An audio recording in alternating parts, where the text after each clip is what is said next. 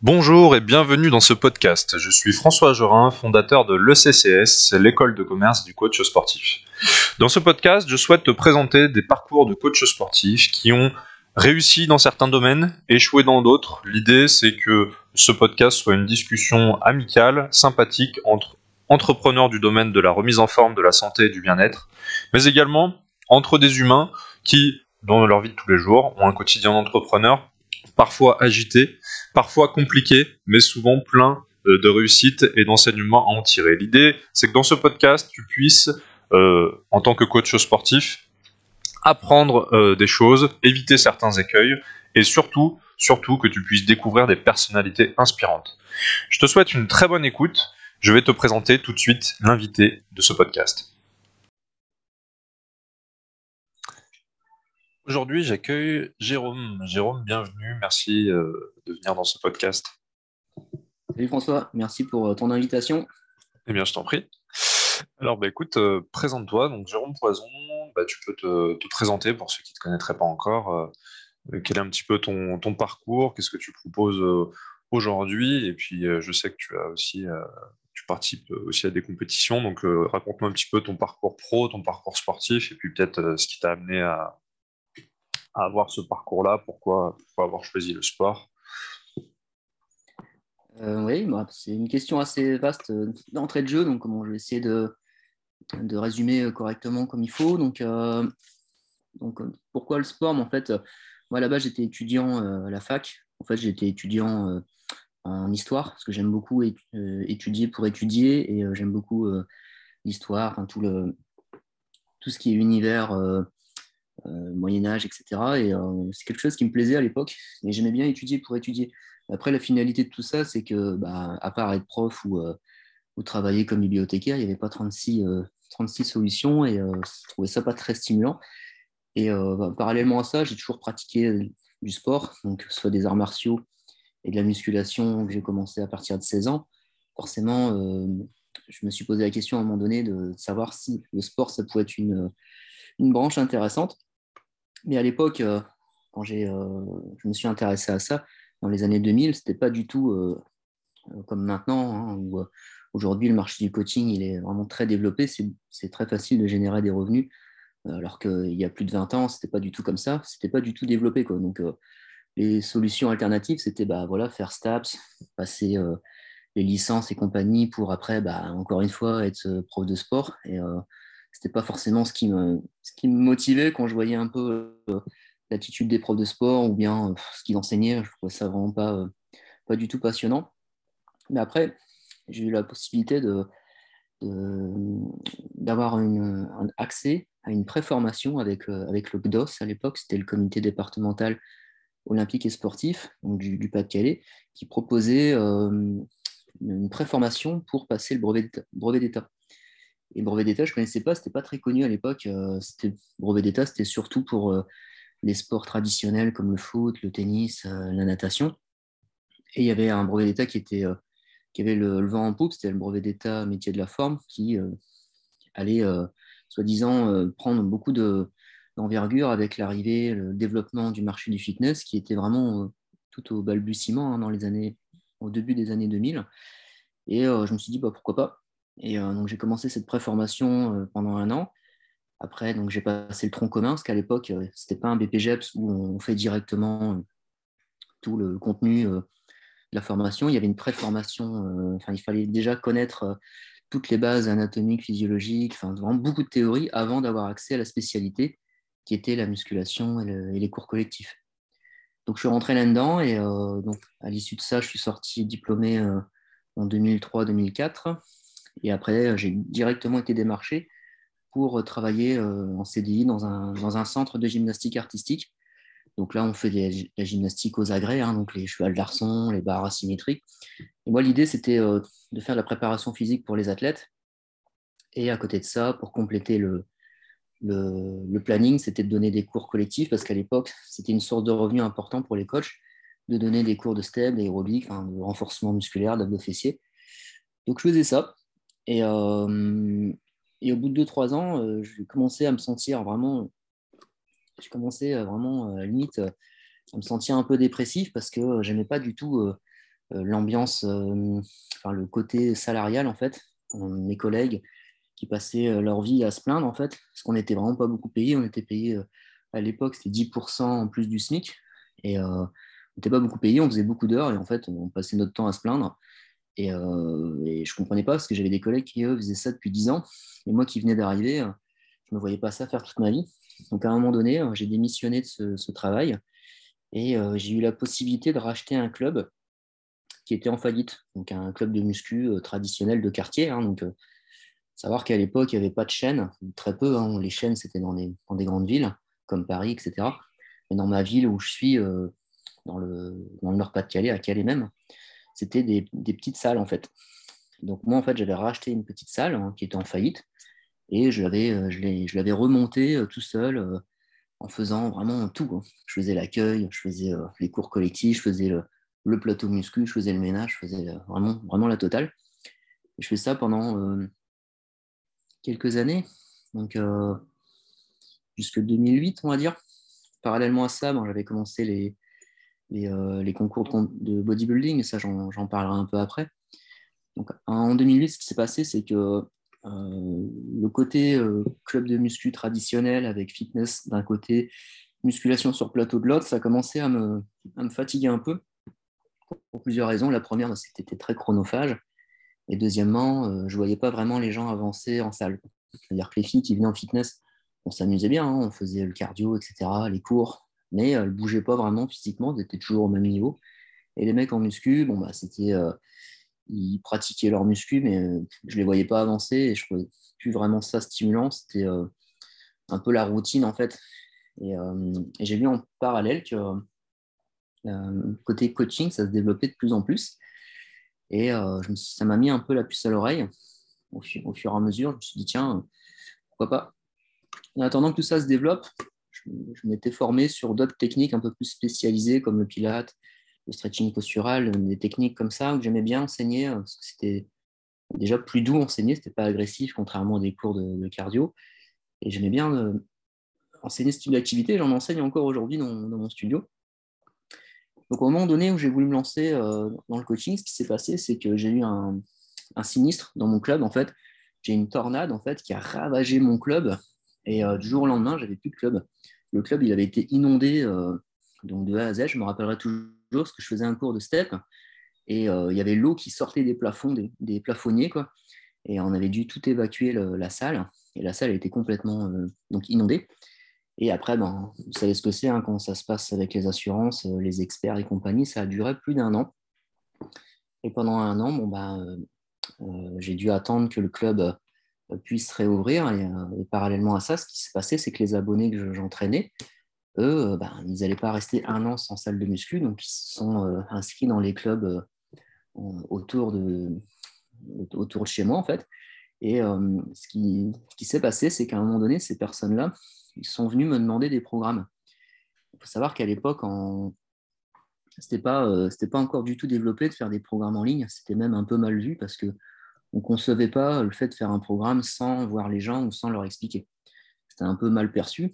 Et moi-même, je ne voyais pas comment euh, leur faire des programmes euh, dans la qualité.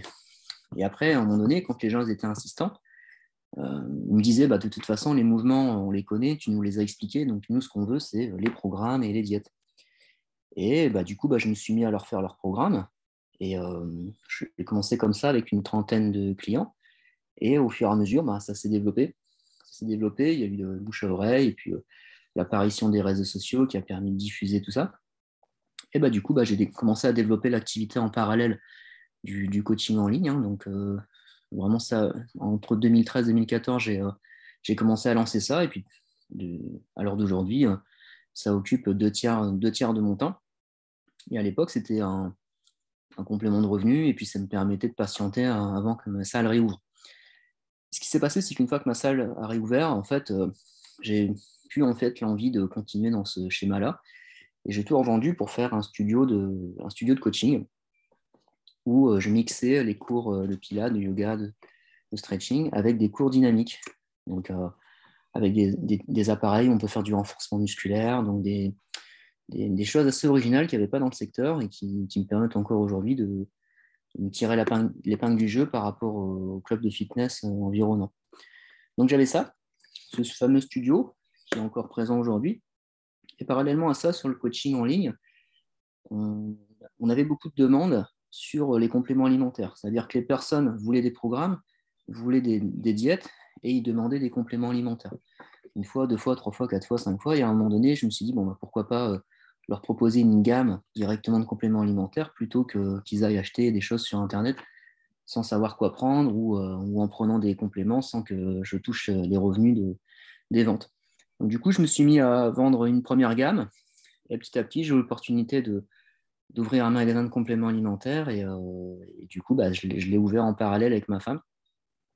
savoir que ma femme, en fait, avant, elle travaillait en, pharmacie, elle était préparatrice et c'est pareil, elle en avait marre du, salariat et elle voulait se lancer avec moi. Du coup, elle a, décidé de quitter son boulot pour travailler avec moi dans le magasin pour s'occuper de la vente, de la mise en rayon, des commandes et, euh, aussi de la, programmation des, envois de menus parce que forcément, plus on a de personnes à coacher, plus euh, ça prend du temps. Donc j'ai eu besoin d'elle pour m'aider. Et elle, euh, en parallèle, elle s'est formée. Elle a, passé, elle a fait son BTS diététique, elle a passé son diplôme universitaire en micronutrition et aujourd'hui, bah, on travaille en parallèle ensemble sur Calais, donc avec nos deux magasins en présentiel et puis euh, le, coaching en ligne. Donc ça, c'est vraiment euh, en résumé euh, la partie pro.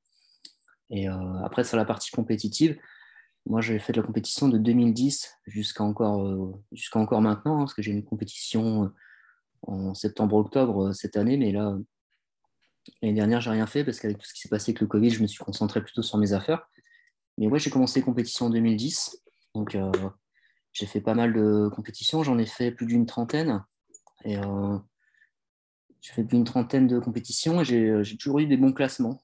j'ai à peu près, je crois que je dois avoir 27, j'ai dû faire 27 euh, podiums en 32, 32 compétitions. Donc j'ai toujours bien eu la, faveur des juges et du public. Mon approche du bodybuilding, elle est axée sur l'esthétisme. j'ai une silhouette assez, assez fine, assez assez esthétique qui plaît beaucoup euh, aux juges. Donc, n'est pas euh, la masse à outrance euh, ou les muscles hypertrophiés, c'est plus la beauté, la finesse du corps. Et puis, toutes mes activités, pilates, stretching, ça a permis aussi d'avoir une belle posture. Et j'ai des, des, articulations assez fines, donc c'est assez aérodynamique.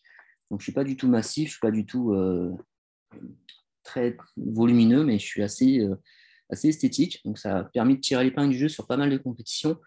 Donc après, sur les victoires, j'ai dû, euh, dû, avoir une dizaine de victoires. Quoi. Dizaine de victoires. Euh, la plus marquante, c'est en 2016. J'ai gagné le championnat du monde euh, en culturisme naturel. Et après, j'ai gagné trois, trois, championnats de France dans, dans, deux fédérations différentes. Et puis, j'ai fait deux médailles de bronze en championnat d'Europe. Donc, tout ça en dix ans de temps. Après, j'ai gagné des grands prix en France ou à l'étranger. Donc, un parcours assez honorable. J'espère encore avoir euh, une victoire ou deux euh, cette année. Puis après, je lèverai un petit peu le pied parce que c'est quand même assez, euh, assez fatigant ce, type de sport. Ça, prend beaucoup d'énergie, surtout avec le, régime. Mais là, j'ai encore envie de me faire un petit peu plaisir. Et puis, j'ai envie aussi de concourir avec mes athlètes parce que je suis compétiteur, mais je prépare aussi une équipe d'athlètes. Alors avant, j'en préparais beaucoup. Maintenant, je, privilégie plutôt la qualité que la quantité. J'ai une, demi-douzaine d'athlètes maximum. Et bah, c'est plus pour vivre des aventures avec eux. Hein. Par exemple, l'année dernière, on a, on a fait l'Arnold classique à Séville, on a fait le championnat Monsieur Univers à, Budapest. Enfin, on voyage en fait et on, mixe le lifestyle, euh, les compètes, l'amitié entre, entre athlètes, hein, parce qu'à chaque fois, c'est des, des rendez-vous de passionnés. L'année dernière, on a gagné le, Monsieur Univers, la carte professionnelle pour mon athlète Joël Gata. Donc ça, c'était euh, une belle consécration, parce qu'on a fait un parcours de, trois ans ensemble on avait failli décrocher euh, un podium à l'Arnold Classic et euh, on n'avait pas eu la faveur des juges. Et, euh, on a eu notre revanche l'année dernière à Budapest. Et cette année, bah, je prépare, j'ai cinq athlètes plus moi-même et on se prépare pour les compétitions de, de septembre, octobre, novembre. On prend le temps. Quoi. Et voilà, c'est un petit peu les projets cette année en, compète et c'est un peu en résumé mon parcours pro et mon, parcours d'athlète. Je ne sais pas si ça répond à tes questions. Si, totalement, totalement. Tu as bien identifié que je t'ai posé une question super ouverte parce que effectivement, j'ai vu que tu avais, avais, vécu pas mal d'expériences et dans, tu as été dans diverses activités, etc. Donc volontairement, j'ai pas voulu t'enfermer dans un dans un, tu vois, sur un, nom, à la limite, j'aurais pu dire entrepreneur, sportif, athlète, mais j'ai préféré euh, te laisser effectivement euh, bien détailler parce que bah, déjà bravo du coup pour le, parcours sportif et pro parce que c'est c'est super inspirant, euh, c'est super inspirant comme parcours. C'est quoi, c'est quoi le, qu'est-ce qui t'anime? Parce que quand même, tu as été très actif et tu as été dans diverses, dans divers domaines, diverses activités, même si on reste dans le même milieu, mais tu t'es quand même adapté énormément au marché, etc. Qu'est-ce qui te, c'est quoi ton pourquoi en fait? Qu'est-ce qui te pousse là finalement à faire Parce que tu es quand même très actif. Euh, là, tu me dis pas, tiens, j'ai eu une carrière et puis ensuite voilà, j'ai fait un peu de sport à côté. Non, là, tu as quand même multiplié les activités, euh, les business et puis les, euh, les compétitions. Qu'est-ce qui explique selon toi le fait que tu sois aussi actif à tout niveau quoi? Parce que là, es, on peut le dire quand même que tu es très actif depuis, depuis plusieurs années. En fait, c'est euh, deux choses. La première, c'est euh, quand on est entrepreneur, en fait, c'est ce qui met ce qui est en avant, ce qui est mis en avant chez les entrepreneurs, c'est leur niveau d'énergie. En fait, quelqu'un qui, euh, a un, haut niveau d'énergie de départ, c'est-à-dire qu'il a beaucoup d'énergie à donner, à vendre.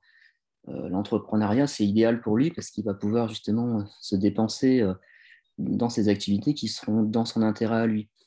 Je m'explique, quand à l'époque où j'étais salarié, je travaillais beaucoup, mais en fait, j'étais malheureux parce que ce n'était pas pour moi, euh, entre guillemets, je, donnais beaucoup, mais je ne recevais pas grand-chose et ce n'était pas dans mon intérêt, c'était euh, dans l'intérêt de, des entreprises et puis euh, au niveau de, l'état d'esprit, ça me, me correspondait pas. Donc en fait, moi j'ai un haut niveau d'énergie de départ, donc je remercie la nature pour ça parce que tout le monde ne peut pas forcément faire toutes ces activités. Et quand j'en parle autour de moi, bah, beaucoup de gens euh, n'aimeraient pas avoir ma vie, tout simplement bah, parce qu'ils ne se verraient pas faire ça, mais moi je ne le fais pas par contrainte, c'est parce que c'est naturel de le faire. Donc c'est vraiment quelque chose de, normal de faire beaucoup d'activités. C'est un peu une forme d'hyperactivité, hein. c'est un peu un mot à la mode en ce moment, on l'utilise beaucoup pour expliquer les enfants hyperactifs, etc.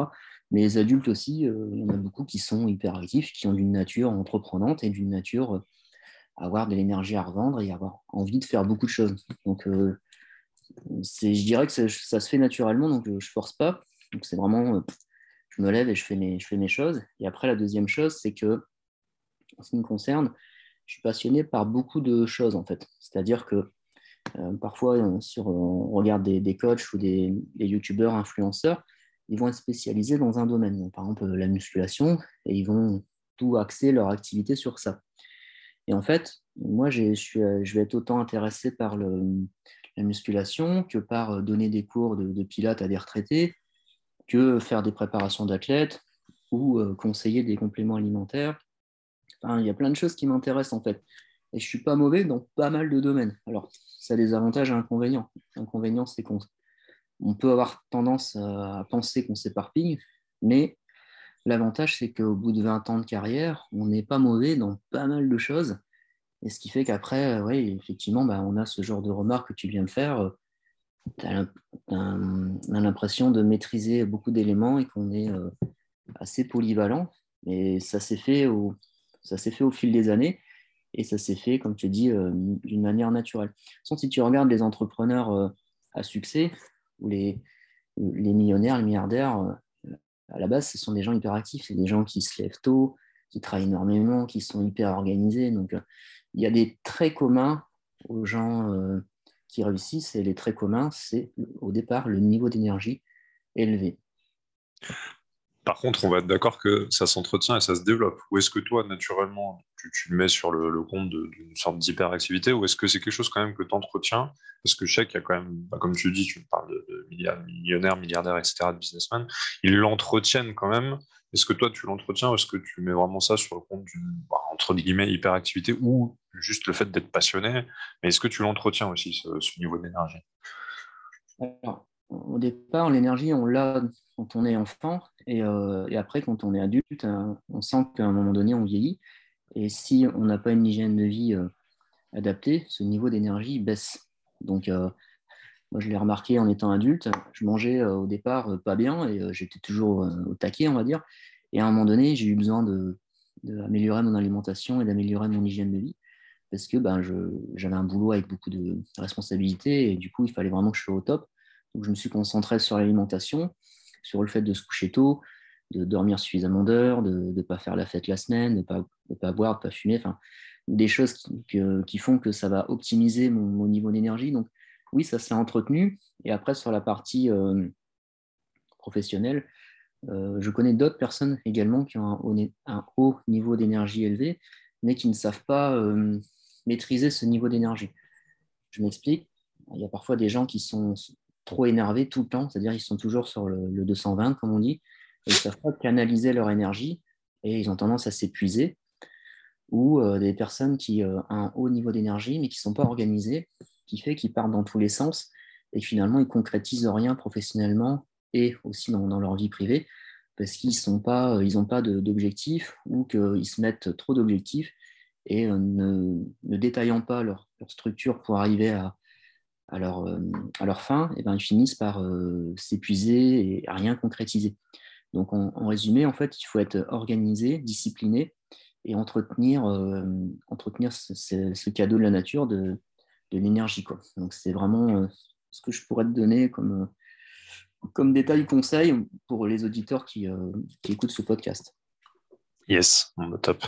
Et euh, ton parcours m'inspire autre chose aussi, c'est que j'ai l'impression que tu t'es euh, tu t'es vraiment calqué sur l'évolution du marché du entre guillemets fitness, du sport, de la remise en forme en France, parce que dans ce que tu as dit, tu as vraiment décrit le marché. C'est-à-dire un moment où personne s'y intéresse, un moment où il commence à y avoir de l'intérêt, le moment où euh, ça se professionnalise, le moment où ça se digitalise, etc. Enfin, j'ai l'impression que tu as réussi vraiment à à t'adapter aux évolutions du marché. Comment est-ce que tu le vois, toi, ce, marché du, fitness, du sport, de la remise en forme, de la nutrition un peu globale Comment est-ce que tu trouves que ça a évolué depuis entre le moment où tu t'es lancé aujourd'hui?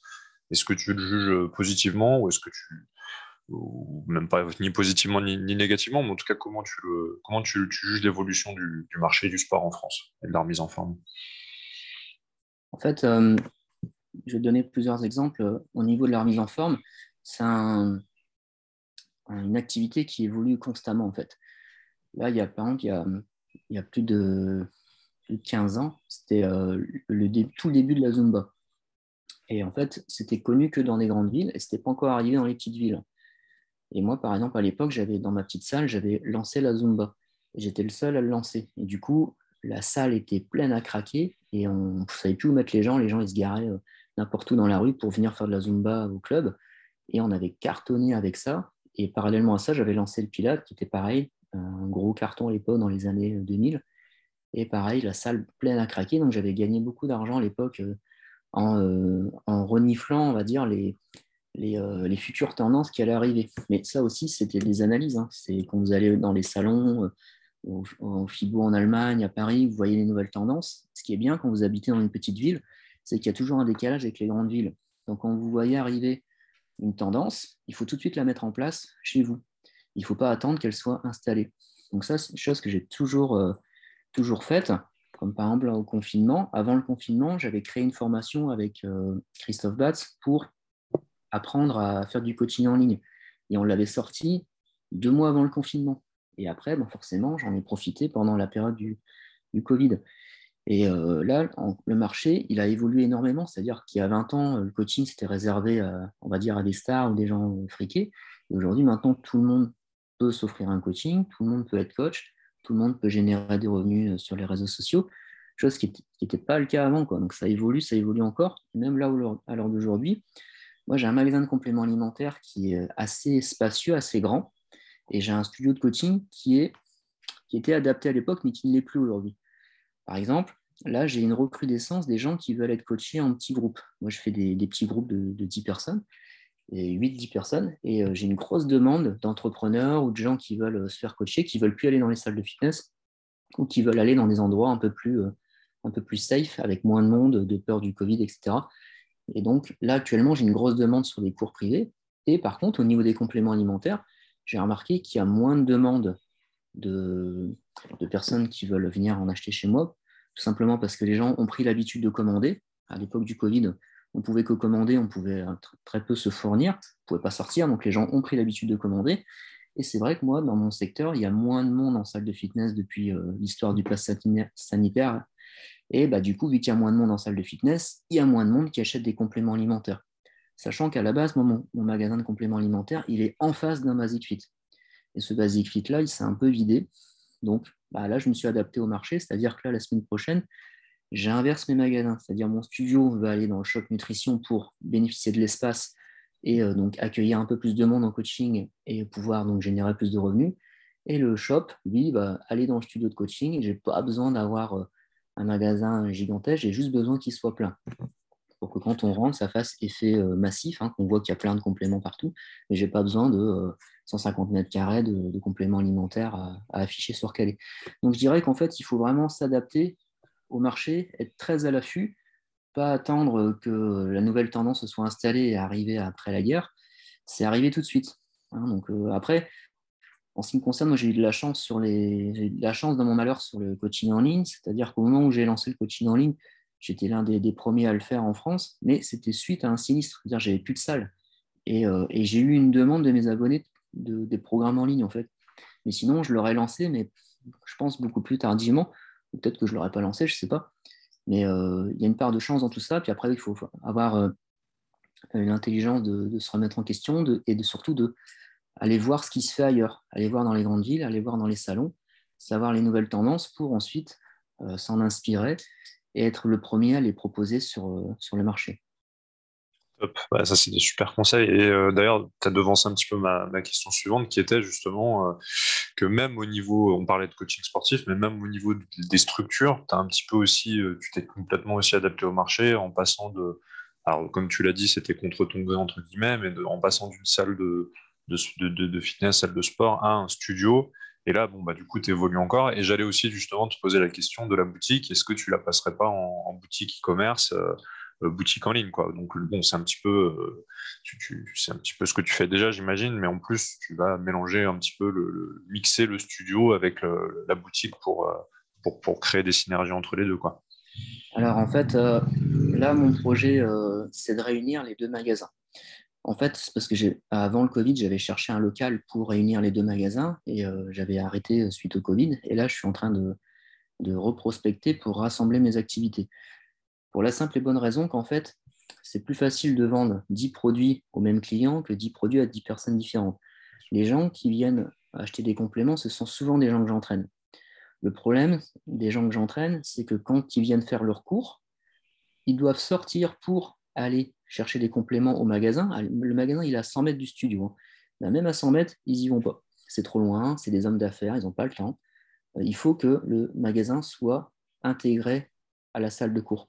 C'est-à-dire qu'il faut qu'ils rentrent, qu'ils puissent passer devant les produits, les bars, les chips, les, cookies, etc. Et là, ils vont les prendre. Mais si on leur demande d'aller euh, sortir pour euh, récupérer leurs affaires à 100 mètres de leur cours et qu'eux, ils n'ont pas le temps, ne consomment pas. Donc vraiment, mon, projet, en fait, c'est de rassembler dans un seul et même endroit la partie coaching et la partie vente et la partie euh, donc, euh, bureau, parce que j'ai un bureau avec ma femme pour faire les, consultations.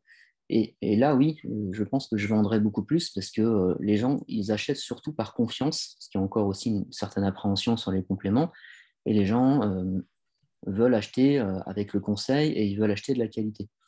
Et euh, ça, je sais que je vais vendre plus quand je réunirai mes activités. Pour l'instant, je suis un peu en transition. Je vais inverser mes magasins parce que j'ai une demande réelle de, coaching. Et après, mon but, c'est d'augmenter ma trésorerie pour après investir dans un, dans un, local beaucoup plus grand et tout rassembler pour être, on va dire, tranquille et pour, pour pouvoir avoir euh, un studio beaucoup plus grand. Mon, projet, c'est d'avoir le plus gros studio euh, de coaching de, toute la région et de, pouvoir asseoir ma notoriété avec pignon sur rue et travailler en duo avec ma femme et avoir des, des coachs auto-entrepreneurs qui, qui viennent euh, donner des cours en plus pour me pour m'épauler, euh, m'aider. C'est déjà le cas maintenant, mais ce que je voudrais, c'est avoir deux, trois coachs en plus pour euh, augmenter les créneaux horaires et puis pouvoir, pouvoir aussi un petit peu lever le pied parce que je fais une quinzaine de cours par semaine, donc ça reste quand même assez énergivore et même si je tiens la fin, à un moment donné, on a aussi envie de déléguer un petit peu et puis d'avoir un peu plus de, temps pour soi, en fait. Bien sûr. Et, toi qui as une vision du marché justement et qui, regarde beaucoup les tendances et ce qui se passe, sur les années à venir, toi, comment est-ce que tu vois les choses sur le, bah, bah, sur le marché de la remise en forme? Comment est-ce que tu vois les choses? C'est-à-dire que là, j'ai l'impression que tu fais un peu du hybride, c'est-à-dire que tu as une partie en ligne, une partie en présentiel, une partie. Euh, comment est-ce que tu vois euh, l'évolution des choses? Est-ce que tu penses que ça restera sur du un statu quo un petit peu comme tu pratiques, c'est-à-dire un peu de en ligne, un petit peu de présentiel, ou est-ce que tu penses qu'il va vraiment y avoir une bascule qui va s'opérer, ou est-ce que le présentiel restera toujours? Comment est-ce que tu, bah, du coup, comment est-ce que d'ailleurs aussi le Covid a impacté ça? Comment est-ce que tu vois les choses sur le marché, sur l'avenir? Est-ce que, par exemple, même sur la boutique nutrition, est-ce que pour toi l'avenir, ça restera quand même des boutiques en présentiel, ou est-ce que le e-commerce peut totalement remplacer ça? Ça m'intéresse d'avoir ton avis sur euh, sur ça Est-ce qu'on bascule totalement du côté du digital ou est-ce qu'il y aura toujours besoin de présentiel? Sais, un petit peu les deux, les deux écoles de pensée. Quoi. Bah, en fait, on pourrait croire hein, que tout va se faire en digital, qu'on va se faire coacher par des hologrammes, que le coach sera un robot. Honnêtement, j'y crois pas une seconde. Je l'ai vu là avec le, Covid. Euh, les gens, quand ils sont en mode télétravail toute la journée, ils n'ont qu'une seule envie, c'est d'aller voir un petit groupe de gens et de se marrer avec eux en faisant du sport avec un coach. Là, j'ai jamais eu autant de demandes de toute ma vie sur des cours en présentiel. Je vois bien que la partie euh, travail, télétravail, euh, passer toute sa journée sur un ordinateur, à un moment donné, l'être humain, il a besoin de voir d'autres êtres humains. Et je vois pas comment ça pourrait être autrement euh, à l'avenir. Par contre, là où je vois où le digital est intéressant, c'est que c'est un complément au présentiel. Il faut vraiment le voir comme ça. J'ai la même vision que, que l'entreprise XFIT. On a vraiment la même vision. C'est-à-dire qu'en fait, par exemple, pour parler concrètement, j'ai une personne qui, habite à 50 bandes de chez moi, elle vient faire un cours de pilates à mon studio. Forcément, cette femme-là ne va pas venir quatre fois par semaine. Ça, lui fait de la route. Donc, elle vient une fois par semaine.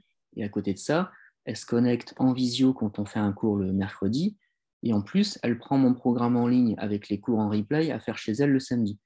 Donc là, c'est un parfait exemple de personne qui veut venir en, en coaching. Elle habite loin, donc elle ne peut pas venir tout le temps et les outils digitaux l'intéressent très fortement pour avoir du lien social et pour pouvoir s'entraîner et progresser. Donc moi, c'est vraiment comme ça que je vois les choses, c'est-à-dire qu'à l'avenir, les outils digitaux vont être des armes supplémentaires pour être plus proche de ses clients. Donc par exemple, sur l'entreprise XFIT, ils développent des, toutes des applications pour, par exemple, pouvoir savoir si l'abonné a fait son programme, savoir si euh, la personne euh, a besoin de vous contacter, des systèmes de chat. Euh, il y a toute une technologie qui se développe dans différentes entreprises pour être le plus proche de ses clients. Et je trouve que c'est plus que positif parce que ça permet de fidéliser plus et ça permet aussi de proposer des outils de travail complémentaires pour que les abonnés puissent progresser. Et, nous, derrière, bah, ça fait des sources de revenus en plus. Hein. si je regarde j'ai un studio de coaching, j'ai un magasin de nutrition, je vends des programmes en ligne de muscu, et après, j'ai un programme en ligne de cours vidéo, et plus une formation digitale pour apprendre à coacher. Bah, l'air de rien, toutes ces couches d'activité, bah, ça fait des revenus euh, complémentaires, et c'est des choses que j'aurais jamais pu entrevoir il y a, 15-20 ans. Donc, euh, le marché, en fait, il n'a euh, jamais été aussi bien qu'aujourd'hui, en fait. C'est vraiment une, une opportunité pour développer ses affaires je dirais que forcément, c'est plus facile pour les anciens de se développer, ceux qui étaient là depuis le, depuis le début. Hein. De toute façon, c'est comme, en musique, en fait, pour faire un parallèle. Aujourd'hui, les, groupes qui cartonnent, ce sont les, groupes anciens. Les nouveaux groupes, quand ils veulent percer, c'est plus difficile pour eux. Pourtant, les outils digitaux pour communiquer sont les mêmes. Mais ça reste quand même les grands qui mangent et les petits qui, bah, qui prennent les miettes. Et dans le coaching, j'ai l'impression que c'est un peu la même chose, c'est-à-dire que les coachs qui étaient là depuis 20 ans, qui ont, euh, qui ont été euh, assez malins et puis qui se sont adaptés au marché, aujourd'hui, ils vivent bien. Quoi. Et après, les petits nouveaux qui débarquent, bon, bah, c'est sûr qu'il faut qu'ils il rament pour se faire leur place. Mais euh, voilà, il n'y a, aucune raison qu'ils ne se fassent pas leur place parce que eux-mêmes vont accumuler de l'expérience et puis à un moment donné, les, les anciens, ils vont, ils vont laisser la place aux jeunes. Hein. donc, non, franchement, moi, je trouve que le marché, il est, il est en, totale ébullition et il y a plein de choses à faire. Je trouve ça vraiment passionnant et euh, il faut juste, euh, pour les auditeurs qui nous écoutent, si ce sont des coachs, euh, se positionner sur vraiment ce que ont envie de faire, pardon, c'est-à-dire qu'est-ce qui vous passionne, qu'est-ce que vous avez envie de mettre en avant, et, à partir de là, ben, quels sont tous les outils marketing digitaux qui vont m'aider à percer. Donc, je ne sais pas si ça répond à ta question, mais moi, personnellement, je trouve que le marché, il est, il, est, il est 100 fois mieux qu'il y a 20 ans. Quoi. Si, si, ça répond totalement. Et puis c'est très intéressant parce que tu as toujours un peu le débat de est-ce que la technologie va remplacer l'humain Est-ce que Et là, toi, dans ta vision, ce sera plus la technologie qui ça va être au service de l'humain et dans, dans un format hybride, en fait, ça va être complémentaire. Mais bon, tu sais que tu as des, voilà, une tendance aujourd'hui, des gens essaient de pousser un peu à euh, plus de technologies qui remplacent même parfois l'humain sur plein de choses. Toi, tu es convaincu quand même que euh, l'humain, il aura toujours sa place et que c'est plus la technologie qui sera au service de, de l'humain. Ce sera, en tout cas, dans le milieu du sport, c'est vraiment ta conviction. Bah oui, parce qu'en fait, l'être humain, il est fait pour être avec d'autres êtres humains. En fait, on est des animaux. Euh, être social. sociaux, en fait. Donc, du coup, euh, on ne peut pas changer notre nature. Euh, pour qu'on devienne des, des, robots, il va falloir attendre plusieurs générations. D'ici là, on ne sera plus là. Donc, peut-être qu'en 300 ans, ce ne sera plus la même chose. Mais à l'heure d'aujourd'hui, sur les, les, dizaines d'années à venir, je ne vois pas comment l'être humain il, va évoluer autrement qu'en ayant envie de voir d'autres êtres humains. C'est vraiment comme ça que je, vois, les, je vois les choses. Tu as, vu un petit peu passer le métaverse de Facebook, là, le, euh, le, métaverse, non? Tu as, vu passer ça ou pas L'innovation de Facebook, un petit peu sur justement sur, sur l'aspect virtualisation des choses, etc. Tu as, vu passer ça ou, pas du tout? Alors, j'ai vu passer, mais je ne me suis pas intéressé. Yes. Euh, bah, tu, regarderas après, effectivement, ça reste, euh, ça reste quelque chose aussi qui, qui sera certainement à, combiner dans des choses hybrides. Bref, au niveau de, tu disais justement qu'on a besoin, qu'on est des êtres sociaux et qu'on a besoin de, contact social. Comment est-ce que toi, tu as vécu la période bah, des deux ans qui viennent de s'écouler, euh, notamment les moments où justement les échanges, les contacts sociaux, ils étaient limités? Toi qui es justement énormément dans l'adaptation, j'ai l'impression qu'il est vraiment euh, à surfer un peu sur la tendance et à pas, tu vois, te mettre en, en opposition, mais à toujours tu vois, t'adapter. Comment est-ce que tu as vécu un petit peu cette période? Disons que ça peut être un peu paradoxal, mais moi, c'était professionnellement, c'était l'une des périodes les, euh, mes préférées de ma vie, en fait. C'est vraiment adoré le, confinement. C'était vraiment euh, une période géniale sur le plan professionnel et sur le plan euh, familial. En fait, moi, dans le contexte, je passe ma journée à parler entre le premier coaching euh, le matin 9h et le dernier cours qui finit à 20h30, je fais que parler en fait. Et euh, c'est bien, hein, mais à un moment donné, euh, c'est un peu usant. Et le confinement, en fait, ça m'a permis de, me recentrer sur moi-même et de ne pas avoir à parler toute la journée et d'avoir enfin du temps pour moi pour réfléchir et faire des choses qui, me plaisaient en parallèle. Donc, pendant le confinement, par exemple, j'ai créé beaucoup de programmes pour faire des, entraînements à la maison ou en extérieur avec pas beaucoup de matériel, parce qu'à l'époque, il y avait une pénurie de matos. Et en fait, je passais mes journées à enregistrer du contenu et, euh, et je faisais des livraisons à domicile pour mes compléments alimentaires. Et le soir, de temps en temps, je faisais un cours en visio. Ben, et, euh, je finissais beaucoup plus tôt, j'étais moins fatigué et j'avais plus de temps libre pour passer avec ma famille. Et euh, ben, moi, ça, ça, a été une période vraiment bénéfique à ce niveau-là. Je me suis épanoui et j'ai développé des produits que j'aurais pas pu développer pendant la période traditionnelle. Euh, et, ma femme, qui est assez casanière, elle aussi a très bien vécu cette période. Et on était euh, tous les trois, parce que j'ai un fils, et on, lui, pareil, est assez casanier. Donc, en fait, on a, on a vécu vraiment cette période euh, de manière très, très positive. Et, je sais que beaucoup ont souffert et que c'était difficile, etc. Et je dis pas ça pour me moquer ou quoi que ce soit, mais honnêtement, moi, j'étais j'étais ravi en fait. J'étais ravi euh, et, et, même pas pour les aides parce qu'au début, j'en profitais même pas. Parce qu'en fait, vu que je proposais du contenu pour mes abonnés, mes abonnés, ils étaient tellement. Euh, ils avaient tellement envie que leur club continue, leur studio continue, qu'ils maintenaient leur abonnement. Donc en fait, je n'avais même pas d'aide de l'État parce que les abonnés restaient abonnés en fait. Donc ça, c'était génial. Et euh, je, leur, je remercie mes abonnés de me faire confiance. Et aujourd'hui, les abonnés sont toujours là en fait. Après, c'est certain qu'au bout du troisième confinement, à un moment donné, euh, j'ai bénéficié des aides parce que à un moment donné, au bout de, je sais pas, 6, 7, 8 mois, 9 mois de prélèvement, les gens disent Bon, bah, est-ce que tu peux prendre les aides et je coupe le prélèvement? Et oui, on, s'y est pris comme ça. Mais euh, pour moi, c'était une période euh, très positive et Je ne veux pas dire que si c'était à refaire, je le ferais, parce que je sais que ça a beaucoup de conséquences sur l'État et qu'il y en a beaucoup qui ont galéré. Mais, euh, mais moi, quand ça, avait, quand ça avait annoncé un reconfinement, je n'étais pas à pleurer, à me dire ah, qu'est-ce qui va se passer? J'étais à dire ah super, je vais pouvoir faire ci, faire ça. Je me rappelle, j'avais enregistré euh, plein de contenus vidéo. J'avais sorti trois programmes en ligne à ce moment-là. Et, enfin, moi, je voyais ça comme l'opportunité de développer d'autres activités et puis d'avoir du temps pour moi. Donc, euh, le seule chose qui était le plus dur, c'est qu'à un moment donné, quand il fallait reprendre le rythme, je pensais que j'allais jamais y arriver. C'est-à-dire que chaque soir, j'ai à peu près deux cours, du lundi au jeudi, et euh, je me suis dit, mais comment je vais faire? Parce que je ne me sentais pas du tout de redonner deux cours chaque soir. J'avais pris l'habitude de finir à 18h, et puis de, d'être tranquillement chez moi en famille et je ne me voyais pas redonner des cours à 18h30, 19h30. Ça a été très dur de, s'y remettre. Mais je sais que ça, ça a été le cas pour beaucoup d'autres, euh, coachs. Donc, euh, à un moment donné, c'est revenu. Donc là, aujourd'hui, j'ai repris le rythme. Mais euh, à un moment donné, je me suis même posé la question de, d'arrêter de donner des cours parce que je pensais que j'étais trop vieux ou que j'avais, comme si j'avais les jambes coupées, que j'étais plus capable de, de donner des cours, en fait. Et c'était une illusion, hein, parce qu'après, c'est revenu en trois mois de temps. Mais au départ, je pensais que ça n'allait pas être possible et que c'était fini, que c'était une période qui était passée, que maintenant il fallait que je passe à autre chose et que j'arrête de, donner des cours. Mais je me, je me fourvoyais en fait. Je dirais que le Covid, ça, a aussi eu d'autres conséquences, que je me suis un peu renfermé sur d'autres choses et, euh, et je, je, sais qu'à un moment donné, il a fallu que je me reprenne. Mais, mais bon, je pense que chacun a vécu son Covid à sa manière et il y a eu du bon, du moins bon. Sur le moins bon, j'en ai tiré des leçons. Je ne pense pas avoir fait trop de bêtises. Mais euh, pour conclure sur ça, oui, c'était une période euh, plus, bénéfique que, préjudiciable en, ce qui me concerne.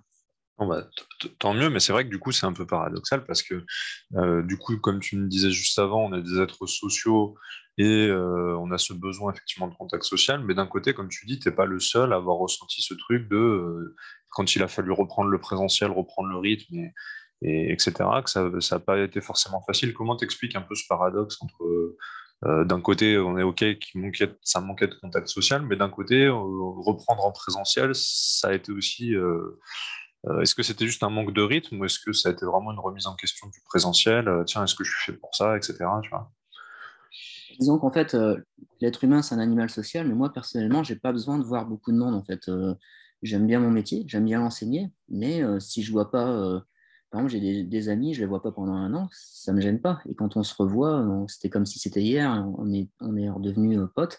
Mais si je vois pas des gens, ça me gêne pas en fait du tout quoi. Donc je peux rester un an sans voir des gens, ça, ne va pas me poser problème paradoxalement.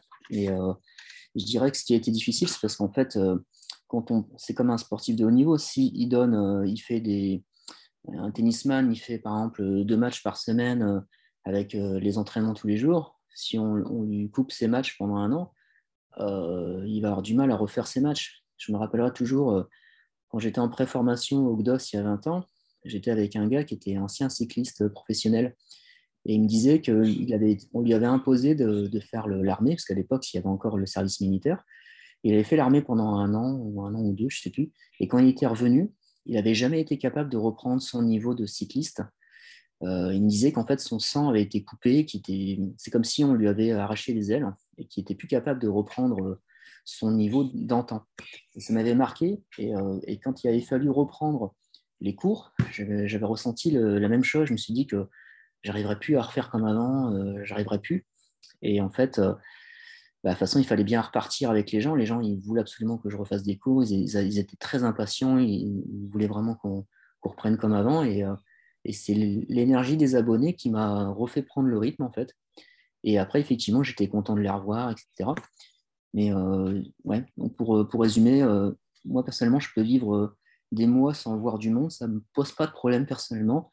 Et après, ce qui était difficile, c'était de reprendre, tout simplement. Mais c'était à la fois physique et puis un petit peu mental, hein, clairement. Je, suis un peu, je, te rejoins, je suis un peu pareil que toi sur l'aspect euh, que j'ai pas besoin de voir énormément de monde dans ma journée. Euh, mais du coup, on, peut être d'accord sur le, juste milieu qui est en fait que le contact social, ok, mais choisi. C'est vrai que quand c'est imposé par ton travail et que tu dois être en présentiel 8 heures par jour et que c'est pas forcément choisi, que c'est un peu subi, là, on est d'accord que du coup, le, le, online et un peu de distanciel peut, vraiment euh, soulager cette partie qui est trop imposée. Quoi. On est d'accord, du coup, le présentiel, mais choisi sur des moments bien sélectionnés, bien choisis, euh, c'est beaucoup plus confortable. Ah ouais, je, suis entièrement d'accord. Donc après, je sais que tout le monde ne pense pas comme ça.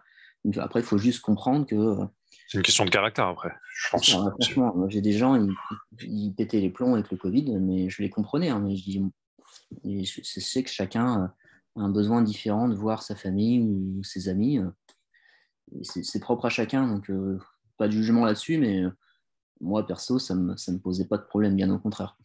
Yes. J'avais envie d'aborder un autre thème avec toi en voyant ton parcours, c'est bah, ta relation avec l'argent, parce que finalement, tu as eu pas mal de, différentes expériences. Donc, tu as été salarié, tu as monté un club. Ensuite, ce club, bah, euh, comme tu disais, bah, c'est fait, euh, voilà, dégât. Un dégât. Euh, donc, il a fermé, tu as, as, ouvert un studio, puis là, maintenant, tu as ouvert une boutique, tu as ton programme en ligne, tu fais de la formation. Donc, il y a eu des moments, j'imagine, où tu as eu, bah, par exemple, quand ton club a fermé, est-ce que ça t'a généré des pertes? Est-ce que bah, il y a d'autres moments où, comme tu disais, il y a eu de la, croissance intéressante, donc pendant le Covid, par exemple euh, Comment tu gères ton argent? Est-ce que tu es sur une logique de, euh, de réinvestissement constant Parce que j'ai l'impression que tu te lances sur plusieurs activités, donc ça veut dire que j'imagine tu réinvestis à chaque fois euh, dans du business. Comment est-ce que tu gères ça, justement, ta relation à l'argent? Comment elle a évolué au fil des années? En fait, euh, moi, à la base, euh, je suis un, fils d'ouvrier, donc euh, pas beaucoup de revenus, donc je connais la valeur de l'argent. J'ai débuté, j'étais au, RSA, donc clairement, quand j'étais bourse, j'avais une bourse au GDOS, je vivais avec 450 euros par mois et, je m'en sortais, hein, donc je survivais. Mais le, revenu a augmenté au fil du temps. Et, en fait, j'ai toujours fait attention à l'argent, c'est-à-dire que tout ce que j'ai gagné, je l'ai réinvesti. Euh, même encore aujourd'hui. Hein. Donc euh, là, en parallèle, chose que je n'ai pas dit, hein, c'est que le, confinement, euh, ça a permis aussi de se rendre compte que mettre tous ses œufs dans le même panier, ce n'était pas non plus une bonne idée. Donc, par exemple, tout miser sur le coaching en ligne, c'est bien, mais s'il y a un problème avec le coaching en ligne, c'est bien d'avoir d'autres sources de revenus, comme des cours en présentiel, mais aussi d'autres secteurs parallèles. Comme là, je fais un petit peu d'immobilier, je commence à faire un peu d'immobilier. donc, tout ce que, tout ce que j'ai gagné, en fait, j'ai toujours réinvesti. Et euh, c'est assez amusant parce que chaque, chaque année, quand je vois mon expert comptable, il me dit euh, Bon, j'imagine que vous ne prenez pas de dividendes. Parce qu'en fait, les dividendes, euh, c'est entre guillemets le, la récompense de son année de travail. Mais moi, ce qui m'embête dans les dividendes, c'est qu'il y a 30% d'impôts derrière et que cet argent-là, je peux le réinvestir dans un outil de travail, dans du matériel ou dans des, dans des formations. Enfin, tout, ce qui pourra finalement m'aider à, me développer par la suite. Là, ma trésorerie, je la garde pour avoir un plus gros studio, par exemple, pour pouvoir après générer plus de revenus, etc. Je ne dis pas qu'à un moment donné, euh, il faut prendre euh, des bénéfices, mais euh, je dirais que sur toute votre première partie de carrière et moitié de carrière, tout ce que vous gagnez, il faut le réinvestir et après s'adjoindre à un salaire vraiment honorable. Parce que le, problématique, c'est qu'au départ, beaucoup d'entrepreneurs, ils n'osent pas se prendre un salaire euh, et, c'est la première euh, erreur qu'ils font. Je ne sais pas si tu as déjà lu le, livre Père riche, Père pauvre de Robert Kiyosaki. Ouais, le classique. classique, en fait, euh, ça, ça m'a beaucoup inspiré parce qu'en fait, quand j'ai lu ces bouquins-là, je me suis toujours payé en premier. Et quand je touche le revenu, les virements des abonnés, la première chose que je fais, c'est que je me paye en premier. Je fais comme, comme c'est indiqué dans le livre, je me paye en premier. Et s'il y a un problème d'argent ou quoi que ce soit, je me paye toujours en premier. Est-ce que, tu peux, est-ce que tu peux expliquer pour ceux qui n'auraient pas lu le livre, comment, qu'est-ce que ça veut dire se payer en premier? Ça veut dire qu'en fait, si par exemple vous avez, une galère financière ou que au niveau de vos revenus, ça va être un peu ric-rac, on pourrait être tenté de se dire bon, bah, je ne me paye pas ce mois-ci parce que c'est un peu ric-rac et je vais faire des économies de cette manière-là pour essayer de pérenniser mes activités. Et en fait, dans le bouquin, ils expliquent que bah non, tu te payes en premier et après, à toi dos au mur, de te bouger les fesses pour trouver des solutions pour gagner plus de revenus. Et je trouve ça vraiment intéressant. Parce que d'une part, euh, on se préserve, bah, l'argent c'est pour nous, hein, on ne l'a pas volé, c'est notre argent, donc on se paye en premier. Et après, s'il y a des problèmes, bah, c'est à nous de, de, se réveiller. Prenez un exemple avec le Covid. Avec le Covid, l'État donnait des aides aux entreprises. On pouvait faire un crédit à taux zéro. Et le crédit à taux zéro, c'était on pouvait emprunter 25% de son chiffre d'affaires de l'année avant Covid et on, recevait son petit virement. Et je, sais qu'il y a beaucoup d'entrepreneurs que je connais qui ont fait ça. C'est-à-dire qu'ils ont pris l'argent et, ayant la trésorerie sur leur compte, bah, ça les a déstressés et du coup, bah, ils sont restés peinards à attendre que le Covid se, se termine. Et malheureusement, ils n'ont pas développé leurs affaires pendant ce temps-là. Par contre, moi, de mon côté, j'ai pris zéro aide.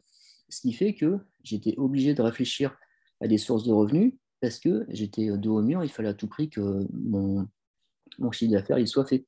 Et ça m'a poussé à créer des, nouveaux produits. Par contre, si on vous dit, bah voilà, tiens, euh, euh, te paye pas comme ça, toutes tes factures elles sont couvertes, tu vas faire ça un mois, ok, bon bah ça va, je vais pouvoir tenir. Mais à un moment donné, tu ne te remets pas en question et tu ne bouges pas les fesses. Euh, et, ce qui s'est passé avec l'État, c'est que c'était pour moi une très mauvaise idée de leur part de donner de l'argent aux entreprises, parce que du coup, euh, les autres, ils ont pris l'argent et puis ils ne se sont pas bougés. Mais là, les conséquences, c'est que tous ceux qui ne se sont pas bougés, ils vont payer le prix cette année et l'année prochaine. il y aura beaucoup plus de fermetures d'entreprises cette année que pendant toute la période de Covid où on était, euh, on était assisté en fait. Quoi qu'il en coûte. Ouais, bah c'était, c'est, toujours l'école à la française versus l'école. Euh, voilà, c'est, toujours le, débat autour des, aides sociales, etc. Comment bien le calibrer pour que ce soit efficace et non pas que ce soit contre-productif.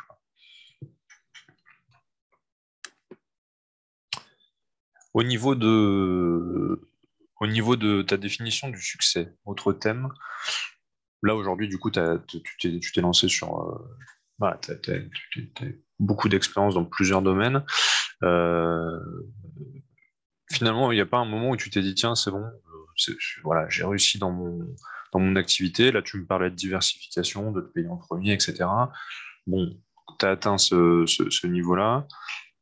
Tu t'es lancé sur plusieurs activités qui fonctionnent. Comme tu dis aujourd'hui, voilà, tu réfléchis sur plutôt une logique d'investissement. En fait, c'est quoi ton objectif et à quel moment tu te diras c'est bon, euh, j'ai atteint mes objectifs et, je peux, entre guillemets, me reposer un peu sur mes lauriers ou est-ce que jamais tu auras cet état d'esprit-là? Ah, Mon objectif du succès, c'est de gagner les mêmes revenus maintenant, actifs, d'une manière active, c'est-à-dire là, je suis obligé de me lever chaque matin pour coacher, créer des programmes pour avoir un revenu. Mon but, c'est d'avoir les mêmes revenus que maintenant, mais que ce soit des revenus passifs. Donc, je m'explique. Si là, j'achète une maison euh, par an ou tous les deux ans, pour faire du locatif, chaque maison louée va me rapporter une rente. Et à un moment donné, ces rentes-là vont euh, se rapprocher de, la somme d'argent que je gagne actuellement. Et si dans 10 ans, par exemple, je gagne les mêmes revenus que maintenant de manière passive, bah, je pourrais me dire que j'ai plutôt bien réussi euh, mon business et surtout bien réussi ma retraite et mon, ma retraite dans le sens propre du terme, dans le sens figuré, c'est-à-dire je peux me retirer du marché du fitness et en même temps, euh, ma retraite en tant que personne euh, entre guillemets, qui n'a plus besoin de travailler, j'aurai mes rentes chaque mois. Donc moi, je le vois comme ça. Donc après, mon projet final, c'est d'avoir, comme j'ai dit, un, studio qui rassemble le magasin et, et les cours collectifs et les coachings. Et à un moment donné, ce serait de, le mettre en gestion par un, par un autre coach et pouvoir venir de temps en temps continuer à donner des cours parce que c'est quelque chose qui me plaît. Et puis mes abonnés, c'est comme un peu ma famille. Hein, donc pouvoir à la retraite, venir faire un petit cours ou deux de temps en temps et euh, vivre de mes rentes. Et là, je pourrais me dire que j'ai réussi ma vie professionnelle. c'est comme ça que je vois les choses. Réussir à avoir un, revenu euh, passif équivalent ou supérieur au, revenu actif qu'on a en tant qu'adulte euh, sur le marché du travail. D'accord. Est-ce que ça, c'est ta définition du succès d'un point de vue professionnel ou est-ce que tu as une définition du succès qui englobe aussi d'autres aspects que peut-être celui financier? Donc là, c'est pour la partie financière. Après, euh, le succès, c'est aussi c'est de faire euh, exactement ce qu'on a envie de faire. Là, par exemple, à mon studio de coaching, je sélectionne les personnes que je, veux qui s'inscrivent. Les gens que je n'ai pas envie qu'ils s'inscrivent, ils ne s'inscrivent pas au studio. Donc j'ai le luxe de pouvoir choisir les gens qui viennent dans mon studio. Et également, sur les gens que je fais le coaching en ligne, je choisis les gens que j'ai envie de coacher. Donc là, une forme de succès, c'est aussi pouvoir choisir ses clients et faire uniquement ce qu'on aime et déléguer tout ce qu'on n'aime pas.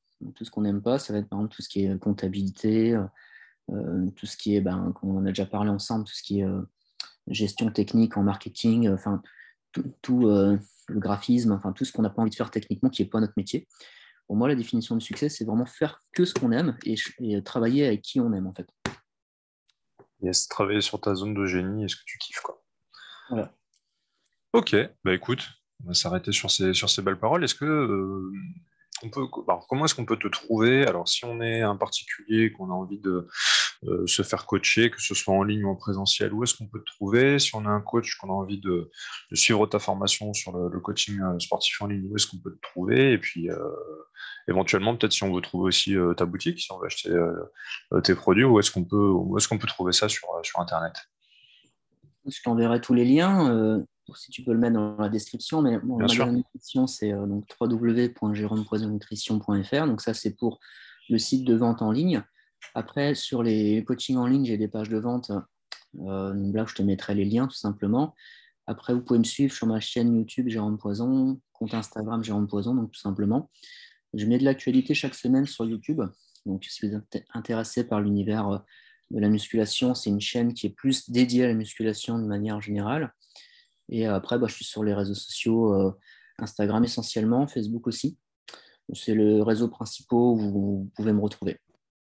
J'aime beaucoup tes, publications Facebook, d'ailleurs, elles sont super pédagogiques et, ça, je trouve ça important. Donc, euh, euh, donc aussi, ouais, sur Facebook, j'imagine que tu ne publies pas que sur Facebook. En tout cas, moi, je te, suis sur Facebook et du coup, super, super intéressantes les publications Facebook, très pédagogiques.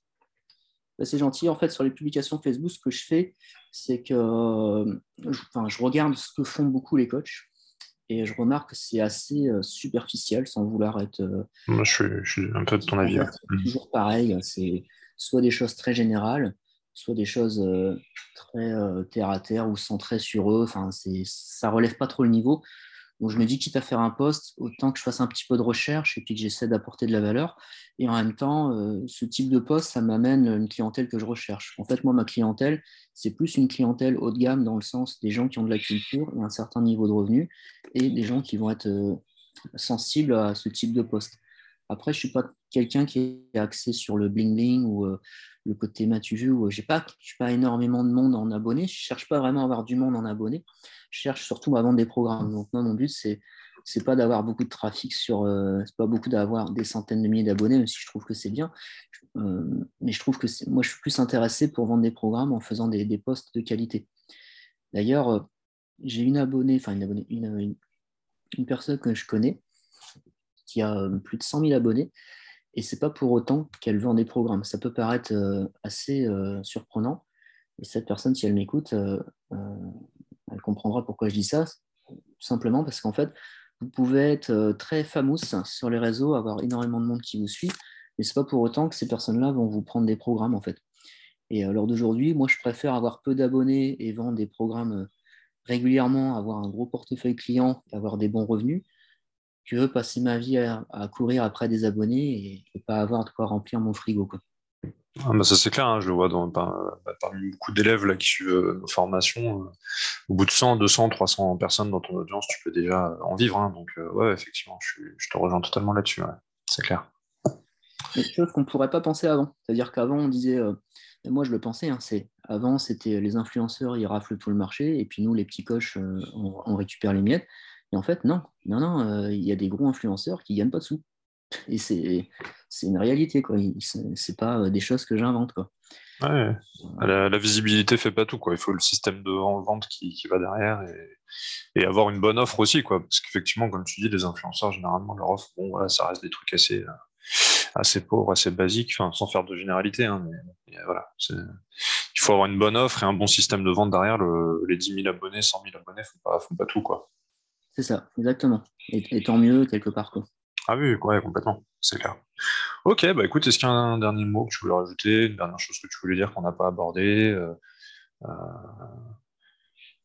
Je dirais une chose, et je le, redis souvent, c'est que la, si, la plupart des coachs, en fait, qui viennent récupérer du contenu, qui viennent récupérer des conseils, qui écoutent des podcasts, qui écoutent euh, des vidéos YouTube ou qui font des formations, si je peux donner un conseil aux, coachs pour qu'ils se développent dans leurs affaires, ça a l'air assez simple ce que je veux dire, mais ça a, ça a, beaucoup de sens parce que je le remarque dans les gens que je coche ou même dans le centre de formation Christophe Batz. Euh, tous ceux qui arrivent à se développer dans leurs activités, ce sont ceux qui mettent tout de suite en pratique les conseils qu'on leur donne. La plupart du temps, quand les gens font une formation, ils font la formation et après ils la mettent de côté et ils vont se dire on va revenir un petit peu dessus par la suite.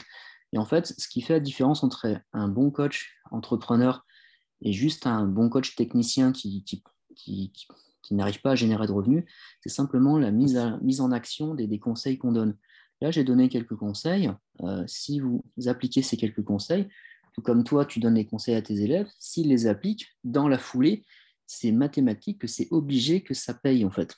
Et aujourd'hui, ce qui me surprend encore, c'est qu'il y a finalement beaucoup de coachs qui n'arrivent pas à vivre de, leur passion, tout simplement parce qu'ils sont encore dans le brouillard. On leur met sous les yeux ce qu'il faut faire. Il y a juste qu'à appliquer. C'est juste technique. Et encore beaucoup ne passent pas assez à l'action. Je sais que ça a l'air assez bateau, mais pour les auditeurs qui nous écoutent, si vous avez un conseil, qu'on vous donne un conseil qui vous semble pertinent, mettez-le tout de suite en, action et concentrez-vous sur des formations qui vont développer vos affaires. pendant des années, j'ai fait des formations techniques, c'est très bien, hein. mais s'il fallait refaire, je ferais des formations marketing en premier. Et aujourd'hui, si vous voulez vous développer, c'est surtout sur ce secteur-là qu'il faut faire et non pas euh, vous concentrer sur des formations techniques pour euh, soi-disant avoir plus de connaissances, pour euh, avoir plus confiance en vous.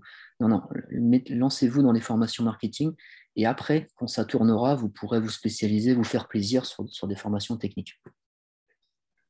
Yes, bah écoute, c'est super, super parole. Et puis moi, j'appelle ça être coachable. En fait, c'est être coachable, mais comme en sport, quoi. Est-ce que tu es coachable ou pas coachable dans ta carrière sportive quand tu es un athlète ou, ou un amateur qui veut se remettre en forme, un particulier qui veut se remettre en forme, bah là, au niveau business, c'est pareil. C'est être capable d'écouter les conseils, de faire confiance au, coach, d'appliquer, de demander des feedbacks, et d'être de, capable de, d'écouter et d'appliquer sur une durée suffisamment régulière, euh, d'être suffisamment régulier pour avoir des résultats.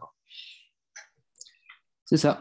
Il faut euh, se remettre en question et, mettre son ego de côté, et puis écouter ceux qui y arrivent écouter ceux qui, génèrent des revenus, en fait. Et pas écouter le, les gens qui, ne sont pas capables de justifier euh, leur dire. Quoi. Donc, euh, si, vous, écoutez quelqu'un ou si vous prenez les conseils d'un coach ou d'un marketeur, euh, demandez-lui qu'il vous montre c'est quoi vos résultats. Et seulement après, vous pourrez l'écouter. Super. Eh ben, écoute, merci Jérôme pour, bah, pour pour cet entretien. Et puis, euh, puis on te dit à très bientôt sur euh, peut-être un, prochain podcast ou une prochaine conférence en ligne, quelque chose. On, refera certainement des choses ensemble. En tout cas, merci vraiment d'avoir participé. En prie, puis merci pour ton invitation. Et puis je te dis bah, à, la, prochaine pour un, un nouveau podcast.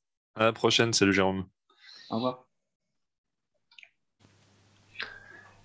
Merci. Si tu entends ce message, c'est que tu as été jusqu'au bout du podcast et je t'en remercie et mon invité t'en remercie également. Si tu as été au bout de ce podcast, ça veut dire forcément que ça t'a intéressé, ça veut dire forcément que ça a dû te plaire. N'hésite pas d'ailleurs à me faire un retour en laissant une note ou en laissant un commentaire euh, sous ce podcast. Si tu souhaites avoir des informations sur l'invité du jour, tu vas retrouver ça dans la description du podcast. Et si tu souhaites avoir des informations concernant l'école de commerce du coach sportif dont je suis le fondateur, je te laisse les informations sous le podcast. Encore merci. Et surtout, n'hésite pas à me laisser un commentaire, à me laisser un message, à laisser un like si tu es sur une plateforme de réseau social. Et surtout, surtout, surtout, abonne-toi. Euh, abonne-toi, laisse ton email pour recevoir les prochaines informations, les prochains podcasts. Et puis, euh, bah, tout simplement, si tu es sur YouTube ou si tu es sur euh, une plateforme de podcast, tu peux accéder tout de suite aux autres podcasts de la chaîne. Je te souhaite une très bonne écoute et à très bientôt pour un prochain podcast.